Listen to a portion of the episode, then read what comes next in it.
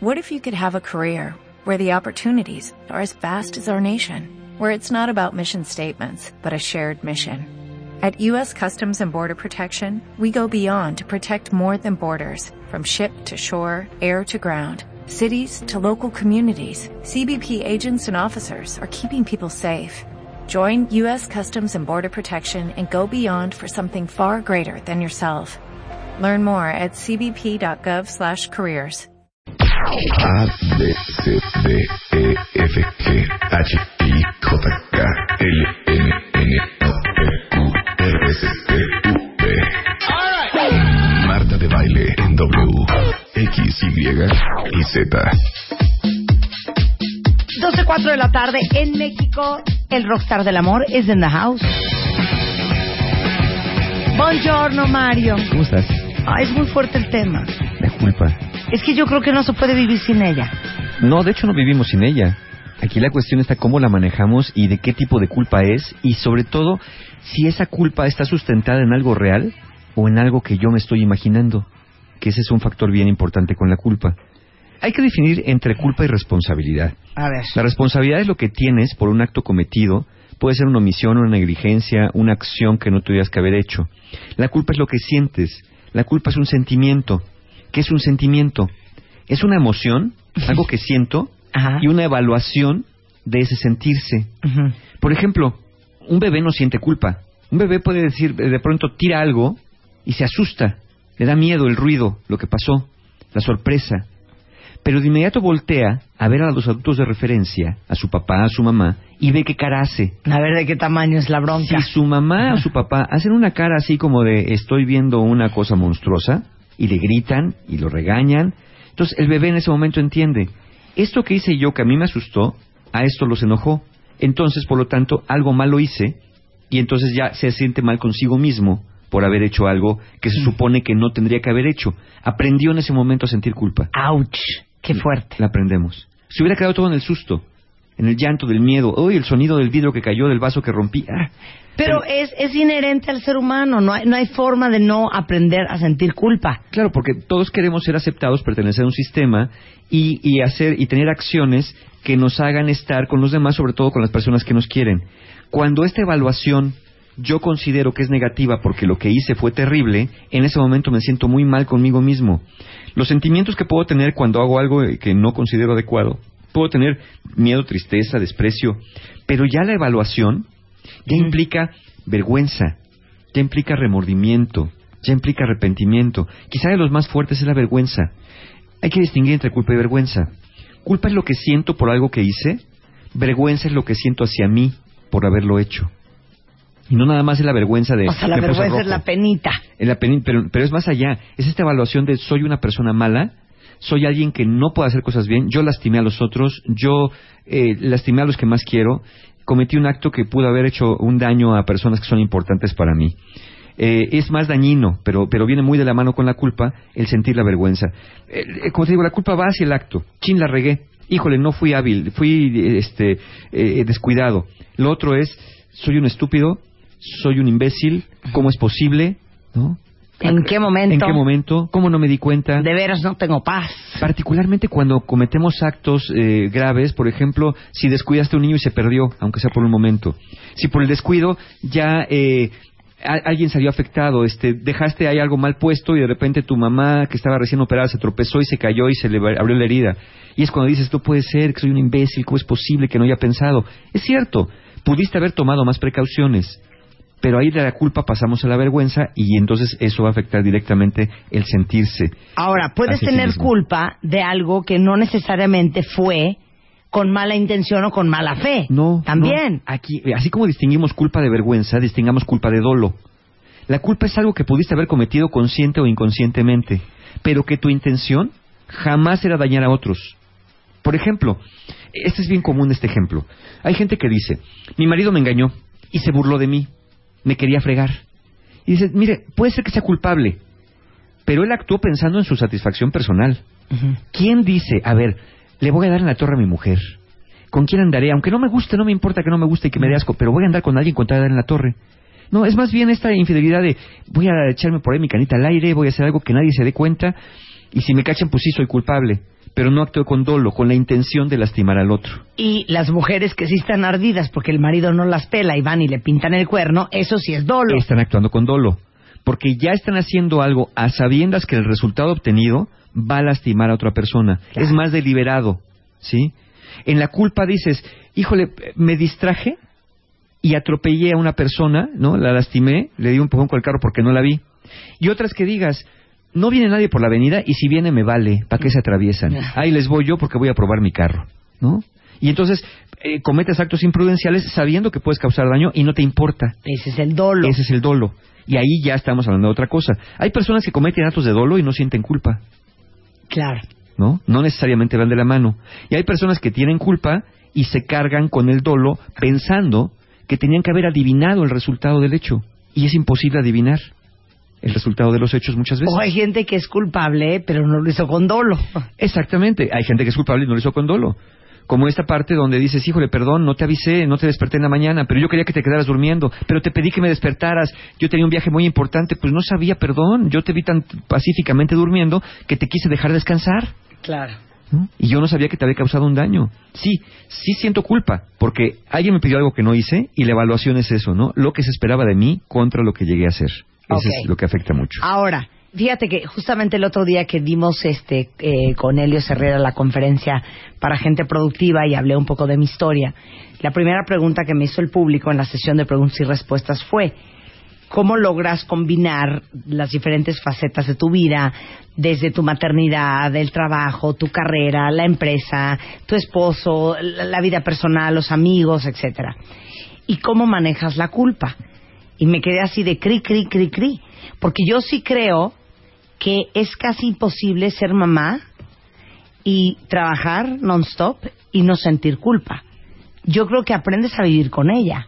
Claro. ¿O ¿Por qué nos cuesta tanto deshacernos de la culpa? Eh, eh, fíjate, puede ser que esa culpa, está, como tú dices, está sustentada en un hecho. A ver, yo trabajo mucho, por lo tanto, como el día tiene 24 horas y yo no tengo el don de la ubicuidad ni la omnipresencia, es lógico es que si paso 10 minutos acá, paso 10 minutos menos allá.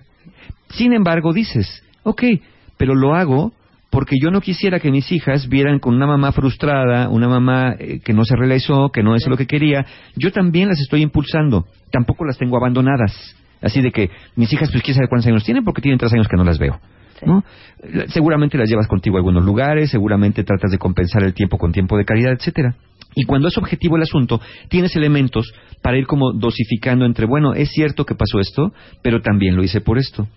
La otra culpa, la que no está sustentada en hechos reales, la que es más la que se siente sin cuestionarte el porqué de los, de los motivos que te llevaron a eso, es la más difícil de erradicar. Porque es tu pensamiento contra tu pensamiento. Claro, estoy siendo una mala madre, yo debería estar con mis hijas todo el tiempo, veto a saber que falta les agua, a lo mejor ni me lo dicen, y quién sabe si a largo plazo eso va a afectar sus relaciones, yo no estoy dándoles todo el cariño que puedo porque me la estoy pasando allá. Entonces, no, no generas la compensación. Todo va en el sentido de esta rumiación que te va dando hacia todo lo mala que eres, todo lo distante que estás, todas las cosas que tenías que haber hecho. Ejemplo, ¿no? Chin, si es cierto, estaba la alfombra mal puesta, mi mamá se cayó y se rompió una pierna. Y dices, bueno, es verdad, esa alfombra tenía que haberla cambiado hace tiempo, pero también es cierto que mi mamá no se fijó cuando entró. Es verdad que pues nadie esperaría que hubiera un borde en la alfombra que se fuera a tropezar, pero también es cierto que ella venía distraída leyendo mientras iba caminando.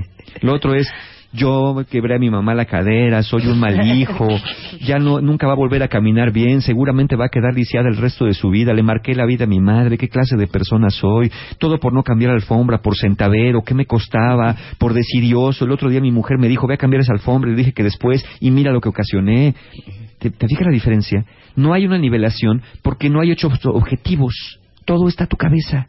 Y esas voces que te van diciendo todo lo malo que eres. Por eso cuesta tanto trabajo erradicarla. Porque no ejercitamos, a ver, la, la visión objetiva contra la visión subjetiva. Sí, el niño se cayó por la escalera. Sí, yo tenía que haberlo estado agarrando. Pero también eres cuincle, era una cosa tremenda que andaba para allá y para abajo. Claro. Y le dije que se quedara ahí. Sí, pero es un niño. Pues sí, pero es un niño muy inquieto. Y él también contribuyó porque pues tampoco la escalera lo succionó. ¿No? tampoco, tampoco vino una voz demoníaca a decirle, vete a la escalera, acércate más cerca, estás cerca de tu felicidad. No, él también andaba por ahí y también se distrajo y también le pasó ese, ese accidente. De la otra forma es, yo soy totalmente responsable de la seguridad, de la felicidad, del bienestar de todas las personas que me rodean. Y si algo falla, yo soy malo. Por eso cuesta tan trabajo erradicarse. También porque la sociedad empuja la culpa, ¿no? Desde cómo es posible, qué clase de madre, eh, qué descuido, en qué estaba pensando, sus hijos no le importan, ni los quería. La sociedad nos va empujando a la culpa. Y también te culpan cuando dices, oye, pero mi- mira nomás, tiraste eso, pues sí fue un accidente. Y ya fue un accidente y ya. Así no te sientes mal siquiera, cínico, descarado. Siente tantita vergüenza por lo que hiciste, estábamos en una casa ajena. Bueno, pues estaba yo tomado. Pues ese es el problema. Bueno, sí, el problema es que tomo. Pero una vez tomado perdí la conciencia. Y si me bajé los pantalones arriba del piano, pues no tenía conciencia de lo que estaba haciendo. Pues debería sentir vergüenza, descarado. Pues sí, sí la siento, pero al final pues ya lo hice. Eso puede redefinir o no mi manera de beber. Pero, ¿qué puedo hacer si no me estaba dando cuenta? Y hay un elemento, el doctor Les Parrot, profesor de psicología clínica de la Universidad de Seattle, tiene un término que se llama la enfermedad de la falsa culpa. ¿Cómo es ese? La enfermedad de la falsa culpa, dice el doctor Parrot, que dice que hay un error en, en la evaluación que hacemos, y el error es, si me siento culpable, entonces, ¿qué debo ser culpable? Claro, claro. Si Como me estoy es sintiendo que tan sí. mal, es al nivel de lo que estoy sintiendo, Claro. es el nivel de la monstruosidad que acabo de cometer. Por eso insisto, muchas veces cosas que pasan con los hijos, con relación a personas muy queridas, pues me hace sentir muy mal. Me asusto por lo que les pasó, me lastima.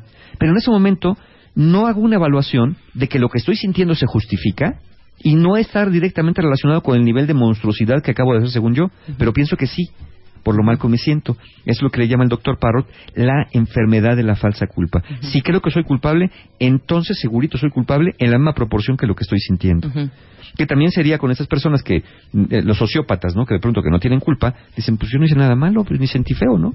No, pues sí, ahí, ahí, por eso hay responsabilidad, que es lo que tienes derivado de lo que hiciste, y la culpa, que eso es lo que sientes derivado de la responsabilidad que pudiste no haber tenido. ¿no? Tampoco puedes ser responsable de todo. Claro. Ahora, hay cinco tipos de culpa, cinco formas diferentes. Es bien fácil adquirir la culpa, hay hasta variedad para todo el mundo. Sí, claro, escógele, Sí, escójale. ¿no?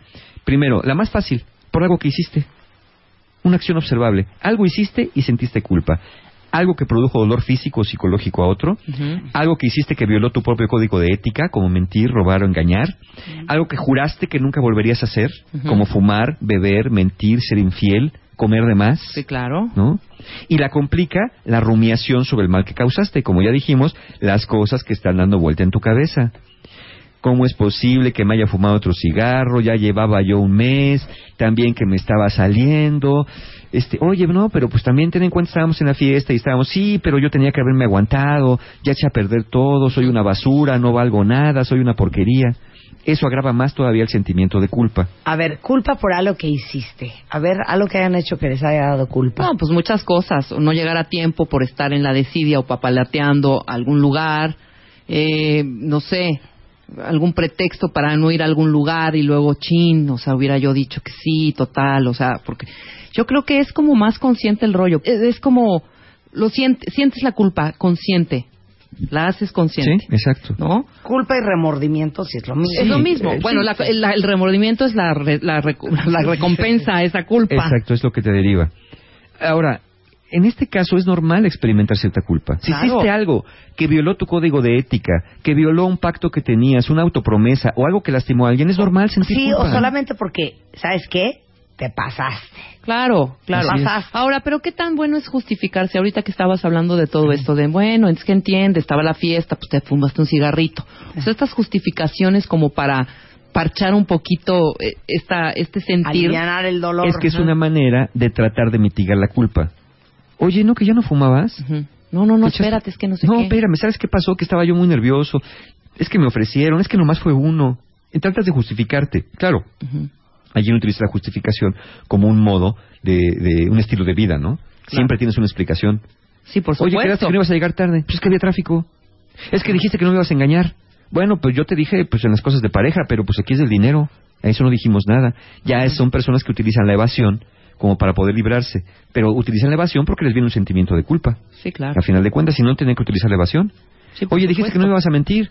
Pues sí, pero te mentí, así es la vida. Oye, y cuando tú no sientes culpa y de repente viene el otro y te hace sentir culpable, Esa es otra manera. ¿Eso qué es? Es que nadie te Que puede horrible. sentir culpable. Una, tú te sientes culpable porque en el fondo sabes que hiciste, si hiciste algo. Imagínate, yo si te dijera, ¿sabes qué, Rebeca? Estoy muy enojado contigo porque eres una mentirosa conmigo. Tú ahorita dirías, ¿qué trae. Exacto, ¿qué onda? ¿Por qué, por, qué, ¿Por qué me dice eso? Claro. Pero si tú supieras que me acabas de mentir recientemente, chin, ya me cachó. ¿Y tú, Entonces ya ¿qué, me- qué, qué? ¿A qué te refieres o qué? ¿Por qué me dices mentirosa? No me llames así. Eh, tu reacción sería mucho más impulsiva. La primera sería, ¿de qué me estás hablando? Ujú. Mentirosa, ¿por qué? Sí quiero saberlo porque me interesa la relación, pero pues no. O a lo mejor hice algo que sin querer y darme cuenta no correspondió con la realidad, pero no fue mi intención. Ahí es donde uno dice, perdón Mario, no sabía. Es que tú me dijiste, Rebeca, que a las 5 me iban a traer Claro. aquí un documento. Perdón Mario, eso me habían dicho a mí. No, pues que tú me mentiste. A ver, perdón. A mí me dijeron eso, tienes razón. Quizá para la próxima vez deba corroborar la veracidad de lo que están diciendo, pero no, no fue mi intención. Es verdad que te dije algo que no correspondía a la realidad, por lo tanto es verdad que te mentí, pero no te engañé. Recordemos también la diferencia. Engañar es saber que no va a venir eso y yo decirte, sí, al rato llega, no te preocupes. A ver, te voy a poner un ejemplo súper básico para que... Es que a mí a cada rato me pasa. Vamos a ver una obra de teatro. Órale. Nos vemos a las siete y media porque la función es hasta las ocho y media y el camino es largo. Ok. Llego tarde y pienso, si llegamos. Total, no llegamos. ¿no? Entonces dije, bueno, ya, pues la obra, pues ni modo, la vemos el siguiente fin. No, es que ya no va a estar el siguiente fin. Bueno, pues ya vamos a cenar, ni modo. Hubo tráfico, ya. ¿no? Ujú. Ah, ok. Ok. Oye, para mí era importante ver esta obra porque taca, taca, taca, taca. Y yo empiezo ya con el rollo y el corazón de, ya me sentí pésimo, un rollo de culpa porque llegué tarde, no por estar trabajando, por y estar, nos no, la noche a todos. por, Rebeca. por desidia. Claro. Entonces ya me entró a mí un rollo muy cañón que me va a durar toda la noche, quizás hasta la mañana siguiente. Pero fíjate, tu reacción inicial de, bueno, ya ni modo, sí llegamos, Ajá. no llegamos. Bueno, no llegamos, la vemos la próxima semana. Es que ya no está. Claro. Bueno, pues ya vamos a cenar. Esa es una forma como de defenderte porque sí sientes cierta culpa. Claro. Ya con la presión de los demás, ya nos arruinaste la noche, ¿cómo es posible? Entonces sí empieza esa, esa porque sabes que objetivamente sí tuviste cierta responsabilidad en ese hecho de no calcular bien el tiempo. O la variable de eso. Ay. ¿saben qué? Les digo algo, la neta, qué bueno que no llegamos. Te digo porque a mí me dijeron que estaba malísima. Ajá. Ay, no es cierto, no seas Sí, mentirosa, claro. estaba súper buena. No, y neta te digo algo, iba a estar cañón La salida. la salida de ese teatro, güey. Mejor que bueno que venimos a cenar y empiezas a echar unos rollos Sí, Claro. para, a para, ver si para hacerla- a todo mundo de que estuvo más padre no haber ido. O nos No, autojustificamos para por la culpa, culpa, con el famoso de por algo pasan las cosas. Claro. No hay Claro, mal que por bien no venga. Ya no pudimos llegar, qué bueno, porque a lo mejor nos iba a pasar algo. Entonces, es, esas, esas eh, formas de mitigar la culpa, bueno, pues son justificaciones que no están sustentadas en nada más que en creencias. de ¿Cómo sabemos que iba a estar tan mala? ¿Cómo sabemos que nos iba a ir mejor? Pues simplemente no llegamos. Pero si a mucha gente le choca una actitud así, bueno, pues ya no llegamos, no pasa nada.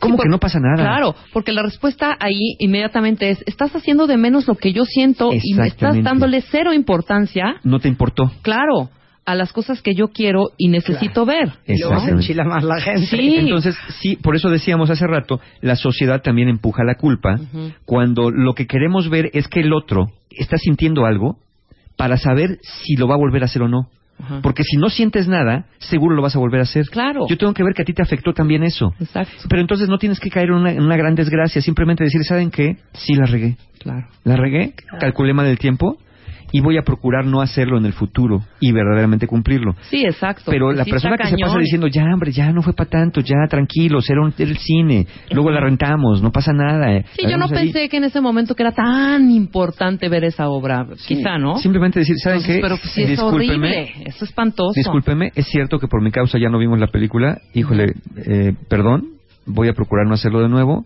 ¿Y sabes qué utiliza que es súper bueno? Señor, soy tu siervo. El Señor es mi pastor y nada Ok. me faltará. Y, y también hay, y también hay que dimensionar el hecho, ¿eh? Con la culpa objetiva, por lo que hiciste, hay que dimensionar el hecho también. Sí, claro, claro. claro. Es verdad que pudiste, por ejemplo, de haber tenido culpa porque mentiste a alguien o engañaste a alguien, pero que el otro también se aproveche de eso para después chantajearte emocionalmente, Sí, eso ya se tampoco vale. cometiste genocidio, ¿no? Es verdad que eres culpable, es verdad que cometiste un error, pero tampoco mataste a nadie. Entonces, dimensiona también el hecho porque eso es algo que también te va a ayudar mucho a, a hacerlo. El segundo tipo de culpa es culpa por algo que no hiciste, pero que sin embargo tuviste por la cabeza la idea de haberlo hecho. ¿Y por qué no lo hiciste? Destruiste todo. O, o al revés, tenías pensado hacer algo muy malo y dices, qué monstruos, ¿cómo se me ocurrió no Claro, hacer eso? claro, la culpa De por eso vamos a hablar regresando del corte. No se vayan. Tuitea, tuitea, tuitea, tuitea, tuitea, tuitea, tuitea, tuitea, arroba Marta de Baile, tuitea, arroba Marta de Baile, Marta de Baile en W. Marca, marca, marca, marca, marca, marca, marca, marca. 5166-8900 y 01800-718-1414. Marta de Baile en W. Estamos en regreso en W Radio con Mario Guerra y estamos hablando de los diferentes tipos de culpa. Ya hablamos de la culpa Por algo que hiciste. por algo que hiciste. que es tan normal sentir culpa cuando hiciste algo, insistimos, que lastimó a otro, que transgredió tus valores o que dio una consecuencia negativa. El segundo tipo de culpa es por algo que no hiciste, pero que te pasó por la cabeza hacer. Por ejemplo, desear que alguien se muriera. Y sabes que ya me tiene harta mi mujer, ¿cómo no se muere la maldita? Y ahí va y se muere. No, pero que si se muere peor, más macabro, ¿no? Sí, claro. Eso le pasa mucho a los niños, llega a pasar a los niños. Los niños es muy común que digan, ya no te quiero, ya no quiero que estés conmigo. Y de repente, cuando macabramente pasa algo, el niño de verdad cree que lo ocasionó con el pensamiento. Claro. Y genera una culpa impresionante. Sí, claro. Ya a nosotros los adultos no, no nos pasa tanto eso, pero sí el, el re- el descubrirnos, tener pensamientos, desearle el mal a alguien de pronto cuando estamos enojados, llega a ser relativamente normal en algunas personas. Pero para muchos confronta mucho el darse cuenta que son capaces de pensar eso. Por ejemplo, ¿cuántas veces no viene la culpa de tienes un familiar muy enfermo y de pronto decir, híjole, no, pues mi abuelita ya mejor que se muriera para que descanse. ¿Cómo sí, de- decir no, ¿cómo eso de mi abuelita? eso? ¿Qué clase de monstruo soy? ¿Cómo? Pero no, lo que estabas deseando es que ya no sufriera, Sí, sí, sí. ¿no? Nada más que lo dices de una manera así. Entonces, esto lo complica mucho el que solamente tú lo sepas y no hay alguien por que, pague por eso. A veces te dan ganas de contarlo. O- Híjole, amiga, te tengo que contar lo que pensé el otro día. Vas a decir que soy un monstruo. Claro. ¿Sabes qué? ¿Te, te acuerdas que te conté que mi abuelita estaba muy enferma así? El otro día la vi en el hospital tan malita que dije, ay, Diosito, ya mejor llévatela. Qué horror, ¿verdad que soy horrible, amiga? ¿Verdad que...? ¿No? Tratas de ver una evaluación externa. Alguien que Claro. te castigue y te diga, sí, es Ahí, cierto. ahí te va una fuertísima, eh, fuertísima. Por eso en Bebemundo tenemos una sección que se llama No te tortures. Porque estas cosas nos pasan a las mamás. Cuando de repente dices, ¿en qué momento se me ocurrió ir a tener hijos? Y no lo has terminado de decir cuando te entra una culpa y te sientes la peor mamá porque perdiste durante 10 segundos, ¿no? La brújula de decir, ¿para qué fui a tener hijos? ¿Para qué me metí en este infierno? Y hay gente que Y piensa... luego ves a tu hijo y dices, Ay, soy no. la peor Sí. mamá. Y hay gente que cuando se dice eso, hay gente que piensa que es verdad. Dice, no, eso es lo que sientes realmente. Lo dijiste porque lo sientes. No, espérate, pues estaba yo muy enojado, estaba yo muy frustrado y dije la primera babosada que se me ocurrió. Pero en el fondo no lo estoy sintiendo. Entonces sí, te sientes muy mala madre, te sientes muy mal hijo, cuando este tipo de pensamientos, derivados generalmente de emociones muy arrebatadas, vienen a tu cabeza. Ahora, ¿qué no ayuda? Negar que los tuviste. Claro. Sí, fueron emociones. Pero a ver, pero puede ser también, por ejemplo, este, sentir una culpa espantosa porque alguien te pidió dinero. Yo conozco un caso así, ¿eh? Pero a ver, continúa. Esta no- persona le pidió dinero a otra a persona. otra persona. Prestado. Pero ya era como la quinta vez que le pedía dinero prestado y le pidió un dineral porque traía unas broncas de lana cañonas. Entonces, este hombre le dijo, ¿sabes qué? No, pues la verdad no tengo. Y sí tenía, pero estaba harto de estarle prestando lana. Sí, sí, sí. Corte A, el que pidió el dinero prestado en su desesperación de sus deudas, va y se mata. No, no. Imagínate la culpa de quien no le prestó el dinero. Claro. Claro, pero ahí la decisión fue del que se mató. Porque, Sí, es lo mismo que decíamos Sí, con el pero otro está cañón no caso. sentir culpa porque Claro, no, no. le prestaste el dinero. Ah, ahora, ahí- pero ahí la reconoces. Sí me siento culpable, pero no soy responsable por esto. Sí, claro. Igual le prestaba la lana y se suicidaba por otra cosa a los 15 días, porque ya tenía esa Y idea peor, ¿no? maníaca. Te quedaste sin lana y sin amigo. Así cuando menos salvaste la lana. Claro. sí. Y no al amigo. Qué idiota. Eres. Ya sé, es Pero una broma. sí, pero, hace pero, sentido, no, pero, ¿cómo pero de verdad tú no eres responsable. Digo, finalmente la persona decide tomar una decisión permanente basada en un problema temporal, como hemos dicho. Y, y, ok, fuiste responsable de no haberle prestado el dinero, pero tampoco era tu responsabilidad si hacerlo. Ya ahí podrá alguien soltar su creencia. No, sí, Mario, ¿por qué un buen amigo debe prestar dinero a un amigo en momentos de desgracia? Pues si eso fuera cierto, todos andaríamos, la mitad de la población sería millonaria y la mitad de la población sería pobre, porque todos los buenos amigos se quedarían sin dinero y luego los amigos no tan buenos lo recibirían sin pagarlo de regreso. Claro. Entonces, ese es el análisis que hay que hacer, ¿no? ¿Qué tan responsable era yo de prestárselo? ¿Qué tan responsable fui yo de su muerte al no prestárselo? Finalmente él decidió. Y el que yo no me haya dado cuenta su grado de desesperación, porque no lo dimensioné y además ni me lo dijo, no me hace a mí responsable ni mala persona. Claro. ¿Quién sabe, como dijiste tú bien dicho, si prestándoselo hubiera evitado lo que, La lo que estaba pasando, ¿no? Exacto. Entonces, acepta que hay pensamientos, todos los seres humanos tenemos pensamientos oscuros, lo que le llamamos la sombra personal de pronto, ¿no? Pensamientos de celos, de envidia, de odio, en ciertos momentos, son normales que surjan. Lo importante es no dar el paso al acto, no llevar esos pensamientos a la acción, porque ahí sí ya estás adquiriendo una responsabilidad. Exacto. Es más, hasta reconócete. Reconoce que tienes la capacidad de darte cuenta lo terrible que fueron esos pensamientos y reconócete que tienes la capacidad de no dejarte llevar al acto por los impulsos. Pero reconoce que también es una parte humana. Y analiza las causas de esos pensamientos. A lo mejor cuando dijiste, ¿saben qué? Mejor no hubiera tenido hijos. O sabes qué? Ojalá que se muriera. No es producto de una relación que está muy tensa, de una relación que está muy áspera y que te está llevando a un límite Claro. Que tu responsabilidad es ver de qué manera canalizas esas emociones, sí es cierto, esa es tu responsabilidad. Exacto. Pero date cuenta también que el otro puede estarte presionando hasta allá. Si sientes que estos pensamientos van en aumento, si sientes que cada vez quieres matar al de la basura, al de la leche, a tu mamá, a tu hermano, entonces ahí sí, busca ayuda profesional porque algo adentro se está acumulando, probablemente resentimiento, y por eso te vienen más seguidos tus pensamientos. Ok, vamos con el tercer tipo de culpa, que es la culpa por algo que crees que hiciste. Y quiero abrir un corchete. ¿Ya vieron la película Disconnect? Disconecta, a ver, recuérdame, recuerda. es con recuerda. Jason Bateman. Pero dime el tema. Pues son hombre. tres familias viviendo momentos muy duros. Ah, las historias de tres familias, sí, sí la vi. ¿La viste? Sí, la vi. ¿No quisiste matarte? Cañón, cañón. Es que la vi anoche y casi me muero. Pero hija, esa es más vieja, pero bueno, es muy buena. Muy Disconnect. buena. Ujú. Disconnect, véanla, ¿eh? Porque ahorita estaba viendo la culpa por algo que crees que hiciste. Por Sí. el caso del chavito. Es una Ajá. cosa muy fuerte. Pero no la cuentes porque... No, no la voy a contar. No Ah, yo digo, hablando de esto, y ahí al final se la estoy recomendando, hay una película que se llama eh, The Final Cut, Ajá. que es con Robin Williams también. ¿no? que trae un poco de ciencia ficción, pero al final mucho de la trama de la película también es el sufrimiento del personaje por algo que cree que hizo, Ajá. Y que al final se entera de la verdad, al final de la película. ¿no? Pero te das cuenta, todo el sufrimiento del personaje a lo largo de la película Es el que guarda memorias es de, ese. Ese. de los de los que están de, los muertos, que les Exacto, hace que la en, en memorabilia. esa sociedad hipotética todos nos meten un chip en la cabeza que va grabando todo Todos los recuerdos. y él se encarga de hacer las ediciones Claro. y ve las imágenes, Ujú. pero él mismo tiene un recuerdo de la infancia de algo que cree que hizo Claro. y eso lo atormenta durante todo el, el proceso de vida hasta que un día no no este lo que hace es sacarse el propio chip Exacto. a riesgo de su vida y ver lo que realmente pasó y descubrió la verdad que no necesariamente era lo que Lo que él, lo que creía pensó. que había pasado, claro. Exactamente. Entonces, es, es justamente eso.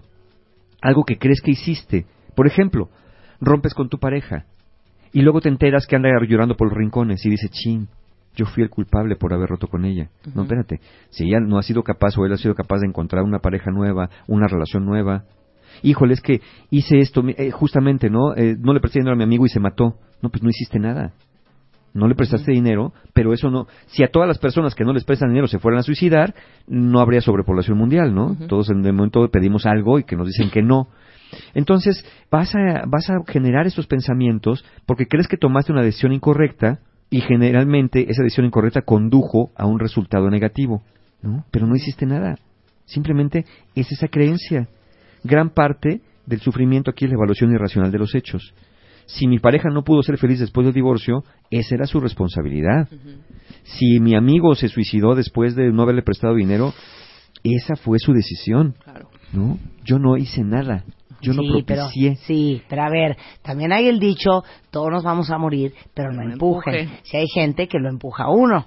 pero no a la decisión de matarse. Mira, hay un, hay un método. Por ejemplo, eh, hay gente que no quiere preguntar a alguien si, si ha pensado en suicidarse porque dice, no, no le des ideas. Algo muy común que llego yo a hacer en terapia con ciertos pacientes, le pregunto, oye, ¿has pensado en matarte? Ujú. ¿Por qué le dices eso? Pues porque quiero que me conteste.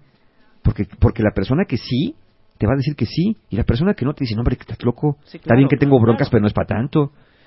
Oye, te veo muy amolado de dinero, ¿has pensado en matarte? No, no, no, tampoco que te- Sí, amolado de dinero, pero, pero no es en tanto. caso desesperado me agarro un barco y me voy de polizón, ¿no? Pero hay personalidades más deprimidas que quizá esta parte pues sí las conduzca a este tipo de, de finales, ¿no? O sea. ¿cuántas veces si me dejas me mato? Sí, se deja, la deja y se mató.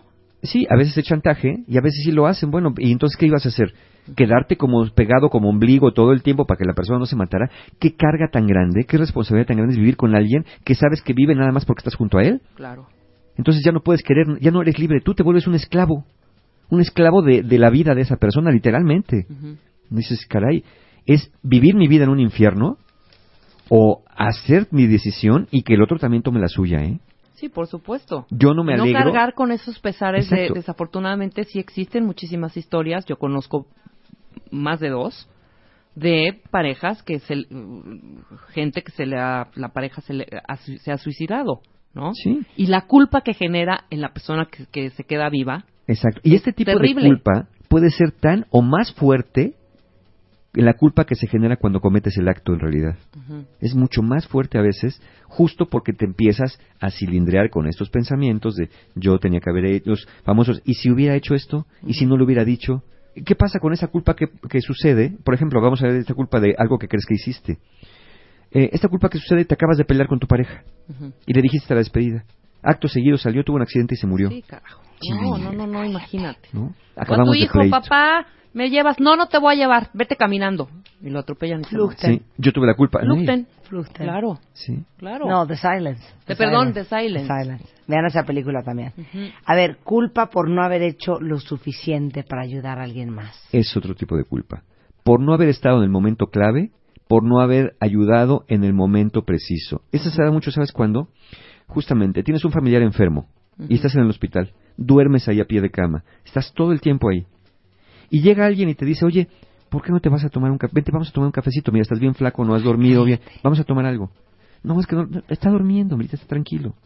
Y ves el respirador y ves el todo está tranquilo. Y la enfermera te dice, vaya, pues aquí ahorita regresa, aquí está la cafetería en, el- en la planta baja. Te vas y te empiezan a vocear. Claro. Familiar de la señora, a favor de presentarse, se murió. No, pues no, vaya. bueno, no, no. no, ¿Cómo es posible? no. La abandoné Sí. en el último momento, que es, es bien común eso. Pero ahí tienes que tener como una, un- un- como muy claro todas las cosas, a lo que veníamos, conciencia de las cosas.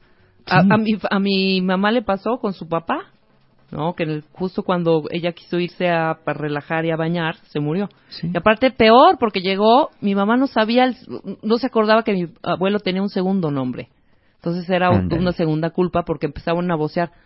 Familiares de Julio Padrón, familia... Y nadie, todo el mundo ¿Quién es ese? Como una hora, ¿eh? Y doble culpa. Claro, solo, ¿no? Porque te empiezas a cilindrear. Solo ahí en la cama, sin nadie que lo asistiera, sin nadie que le dijera una oración para el descanso de, al- de su alma. Seguramente hasta el infierno se fue por mi culpa, ¿no? Claro. Entonces, ese tipo de cosas, ¿no? No haber hecho lo suficiente. También cuando ofreciste haber estado ahí para otro y por alguna razón no pudiste, no pudiste hacer algo, no pudiste estar en el momento clave, también te da mucha culpa. Esa culpa que te da cuando de pronto sucede también, este, híjole, se murió tal familiar. ¿Cómo no lo llevé a Houston? Yo tenía que haberlo llevado, tenía que haber dado todo, tenía que haber vendido la casa, Si hubiera tenía que hecho haber vendido caso a mis coche. hermanos de llevarlo a otro lado. ¿no? O esa famosa, oiga, que este, operamos a su mamá, no lo operamos. No sé, doctor, no, pues si se lo operan, no, pues hay mucho riesgo, y si no, no, pues hay más riesgo. Híjole, ¿qué hacemos? Este, no, pues doctor, lo que usted diga que es mejor, no, pues usted tiene que firmar. Bueno, pues opérela. ¿Quién se murió? ¿Ves para qué la operaron? Yo sabía, aquí estaría con nosotros, ¿no? Este, ¿cómo es posible que no hayamos pedido una segunda opinión? ¿Cómo es posible que hayamos permitido esto? Eh, Mira, cuando tienes esta culpa, no te engañes. Siempre vas a creer que pudiste haber hecho algo más. Claro. Siempre pudiste haber llevado a más doctores, siempre pudiste haber dormido 72 horas más junto al hospital a pie de cama, siempre pudiste no haber hecho ese viaje, siempre pudiste haberle pedido perdón, siempre pudiste haber hecho que lo querías una vez más, siempre pudiste, eh, es que, híjole, se murió dormido y no me despedí. Bueno, te puedes haber despedido 100 veces, que el día que se muriera ibas a querer despedirte una vez más. ¿Por qué? Porque siempre quedó un te quiero por decir, siempre quedó algo. Es normal que te quede esa sensación. Y te lo complica más los sentimientos, ¿no? De hiperresponsabilidad y omnipotencia. Yo me acuerdo una vez un paciente que me dijo, hablando de no haber hecho lo suficiente, su hijo murió de cáncer. Y entonces vimos la situación por el tema de la culpa y de pronto me saca. ¿Sabes qué, Mario? Es que yo tenía que haber sabido que tenía cáncer. Y yo le dije, a ver, si los ¿Por? doctores te dijeron Claro. que ni ellos podían haber sabido que fue una cosa que estaba silenciosa, le digo, ni modo que hubieras tenido vista de rayos X. Sí, eso, eso debía haber tenido. No. Yo como padre debía haber tenido la sensación de que tenía una enfermedad grave y tenía que haberlo atendido antes. O sea, de ese tamaño, ¿no? Empiezas a romper toda lógica, todo, todo pensamiento, empiezas con pensamientos fantasiosos derivados de lo que estás sintiendo. ¿no? En este caso, bueno, una cosa es el deseo de ayudar y otra cosa es tu obligación de ayudar. Ofrecer solo lo que se pueda cumplir. Claro. Y a veces las cosas pasan de las maneras más extrañas. A veces pareciera en ciertos casos que nuestro familiar está esperando que no estemos presentes para dar el último suspiro e irse. ¿no? A veces pareciera eso. No decimos que suceda, no lo sé, pero me he enterado de muchos casos de primera mano, mi trabajo me acerca a estos temas, donde mucha gente espera que alguien no esté presente Para, poder irse en ese Claro. momento. Entonces, esas cosas pasan, ¿no? Habla con la persona, hazle saber que, que ya no estás pudiendo y habla contigo mismo. No tenías manera de saber el momento exacto que algo iba a ocurrir. Culpa por hacer o lograr algo más que otras personas. Mira, Sí. hace un par de semanas hablábamos de la envidia. De la envidia, de la De la envidia del éxito de la pareja. ¿Cuántas veces no hay que hay familias que han tenido desventajas, que han venido de abajo, que han sido pobres y humildes, y de pronto a ti te sale la oportunidad de un buen trabajo, te dieron un buen puesto, vas ascendiendo, y luego quieres ayudar a tu familia. Oigan, mira, mira, mamá, le voy a ayudar a mis hermanos con una beca para que estudien. Ya pagaste la beca, no van a la escuela. Híjole, ya quieres ayudar a los sobrinitos que andan por ahí, que no tienen este para libros o no, te- le regalas un balón, ya te enteraste que lo vendieron y lo cambiaron por una cajetilla de cigarros. Y te empiezas a sentir culpable. ¿Cómo es posible que yo sí esté disfrutando de estas cosas y mi familia no? Bueno, pues ellos no quieren. Sí, exacto. Si en ese momento ellos no pueden ver eso, es como la culpa del sobreviviente. De pronto hay un accidente, un naufragio, y el único vivo eres tú. Te sientes culpable. No, porque si mi mamá hubiera ido adelante, hubiera ido atrás donde yo, ella no lo hubiera pasado, mejor me hubiera muerto yo. No, porque entonces, ¿por qué viví yo, Señor? ¿Por qué a mí? Este, Ujú. Esa culpa del sobreviviente también da mucho en esto. Entonces, muchas personas, por haber sobrevivido, por haber des- destacado en lo escolar, en lo profesional o en lo económico, sienten gran culpa por este inmerecimiento que sienten que tienen en comparación con la familia o con las personas queridas que no han tenido, ya no hablemos, ah, porque también hablamos esa idea de la suerte, ¿no? No es que hayan tenido la suerte, es que tú algo hiciste que ellos no, para haber obtenido esto que estás obteniendo en recompensa de tu esfuerzo, de tu de- de- dedicación, de eh, tu, tu manera distinta de ver la vida. Ujú. Porque ellos no, no lo sé, pero tú sí. Y el hecho de que tú te regreses a la miseria, a ellos no los va a hacer más felices ni los va a sacar de ahí. Claro. ¿no? Finalmente, cada quien va a tomar su responsabilidad y cada quien decide si sigue adelante o no sigue adelante. Cada uno vive sus propias limitaciones y carencias dentro de su propia realidad y a veces con eso no podemos hacer nada. El que este sea tu momento no le está quitando nada a los demás que no han buscado o no se han generado el suyo propio. El que tú seas mejor o logres más no te convierte en un ser mezquino y envidioso, simplemente es alguien que dices, bueno, hoy estoy disfrutando del éxito de mis, de mis esfuerzos. Si mi familia no lo quiere hacer, pues ni modo. Quizá tú has sabido por- tomar oportunidades que otros no han visto. ¿no? Eso no te convierte en una peor persona. El que a ti te vaya mal no hará que los tuyos les vaya bien, a final de cuentas, ¿no? Entonces, pues elige cuál es tu cuál es tu, tu estilo de culpa de esos cinco, ¿no? Generalmente se nos dan a, a varios en diferentes momentos de la vida, tenemos todos este tipo de culpa. Quizá hay que ver algo con la culpa. Bien lo dijo Marta al principio, todos la tenemos. ¿no? No hay forma de escaparse. ¿eh? Sí, no. La culpa es algo que en cierta medida siempre nos va a acompañar, pero es importante mantenerla dentro de ciertos límites para que esa culpa no decida nuestros actos, no determine el sentir de la vida el resto de nuestros días. Para que esa culpa razonable se convierta en algo productivo. ¿En qué? En, en la oportunidad de cómo, qué puedo hacer para mejorar, qué puedo hacer para ayudar a otros, qué descuidos puedo evitar tener en el futuro pero que no se convierta en la culpa en algo, en tu, en tu, en tu torturador. Que no se convierta la culpa en esa voz que te está diciendo continuamente en las rumiaciones, eres muy mala persona, ¿cómo es posible? No sientes vergüenza, eres un mal hijo, eres un mal padre, eres un fracasado, eres un egoísta, eres un rufián. ¿no? Simplemente porque hay cosas que pasan, los accidentes pasan. Los éxitos vienen, los fracasos también llegan. Tenemos que empezar a tomar la vida como es y ver a la culpa como esta alarma que se enciende, que nos dice, es hora de tomar decisiones diferentes. Insisto, no como el dictador que te arruina la vida y te mete en el calabozo, donde la culpa es un calabozo muy frío, porque no hay puertas, no hay grilletes, pero hay alguien que te está latigando continuamente y ese alguien eres tú mismo. Sí, exacto. ¿no? Insisto, pudo haber sucedido lo más terrible, pero generalmente no fue tu voluntad ni fue tu intención. No tenías ojos en la espalda, no tenías el don de predecir el futuro, cuando eso que te está lastimando tanto y atormentando tanto ocurrió. Piensa, ¿fue tu intención? Si sí, entonces asume culpa, responsabilidad y remordimiento. Si no, asúmete como un ser humano que al final intentó que las cosas estuvieran bien, pero que quizá tomó malas decisiones eh, pues en, en el momento más inoportuno y eso nos llega a pasar a todos en algún momento. Por eso, Mario. Entonces, ¿qué? Pues ver, ver las cosas como Danos son. paz. Vamos a analizar las cosas como son. De- vamos, como hicimos este ejercicio en la mañana, a- a- en la mañana, hace ratito, pues, eh, eh, eh, vamos a hacer esto de, a ver, es cierto, no paso todo el tiempo que puedo con mis hijas, pero también es verdad que si yo no soy una mujer plena, ellas tampoco van a ser felices. Es cierto que podía haber arreglado la alfombra, pero también es verdad que mi tía venía distraída. Es cierto que podía no haber hecho esa petición, o podía haber prestado dinero a mi amigo, pero también es verdad que alguien que va a cometer suicidio es que ya tiene una serie de problemas sumados que van mucho más allá de un simple préstamo de dinero. Es cierto que podía haberme despedido por última vez de mi padre antes de irme la última noche cuando murió, pero también es verdad que todas las noches me despedía de él y que yo no sabía que iba a morir en ese día en especial. Es cierto que podía haberle dedicado 10 minutos más esa noche, Pero también es cierto que como todas las noches, pues tenía que irme a mi casa. ¿Cuánto tiempo más? Si hubieras dedicado 10, querrías haber dedicado 11. Si hubieras dedicado 11, pensarías que siempre pudiste dedicar 12. Ujú. Siempre pudimos haber hecho algo más, es cierto, pero no siempre nos vamos a despedir de alguien como si fuera la última vez que lo vamos a ver en la O sea, en vida. resumen, ¿sabes qué? Se hace lo que se puede. Ay, pues sí. De veras. Sí, al final sí. Se hace lo que se Mira, pueda. en- lo que en- no se en- puede ya no se puede.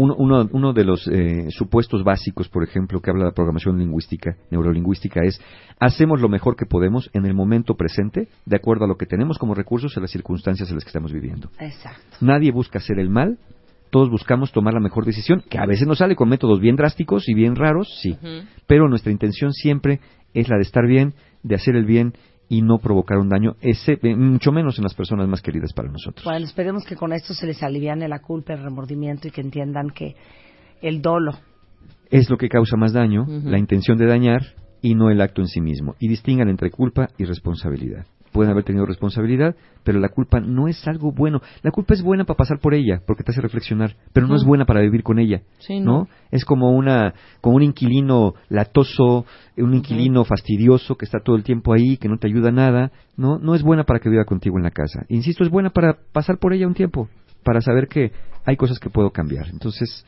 eh, pues eh, quizá tengamos que redefinirla de esa manera. ¿Tenemos eh, conferencias o cosas? Sí, sí, pues claro que sí. De- Muchas gracias a los que estuvieron en el taller La Ciencia y el Arte de Ser Pareja 2. Eh, estuvimos eh, pues juntos trabajando con estos temas de pareja muy muy interesantes y muy enriquecedores y también tenemos lugares todavía para la última edición de este año del taller Fortaleciendo tu autoestima, que es el sábado 30 de noviembre en el Hotel Fiesta Americana Reforma. Fortaleciendo tu autoestima, que muchas, lo hablaste tú Marta, muchas personas que son muy culpígenas es porque tienen la autoestima muy baja y se generan muchísimas culpas y se asumen toda la responsabilidad porque dicen soy una vergüenza, soy una falla. Bueno, justamente para eso hacemos este taller Fortaleciendo tu autoestima, sábado 30 de noviembre, Fiesta Americana Reforma. Si quieren informes e inscripciones, todavía hay, hay lugares, ya no muchos, en la página www.encuentrohumano.com o mándenos un correo a talleres@encuentrohumano.com para que puedan ir sábado 30 de noviembre fortaleciendo tu autoestima y podamos también ahí darles algunas herramientas para liberarse de las culpas que no de las responsabilidades porque esa cada quien las asume. Te queremos, Mario, te queremos. Yo también, muchas Mario gracias. Guerra en Twitter, toda esta información en martadebaile.com también. Y la información de todos los cursos de Mario es Mario Guerra. Es eh, en marioguerra.mx, ahí encuentran, o en la página encuentrohumano.com también, y mi Twitter ya saben que es arroba Mario Guerra. Te queremos, Mario. Yo también. Adiós. Estamos de regreso Adiós. mañana en punto de las 10 de la mañana. Cuenta bien, pásenla bien.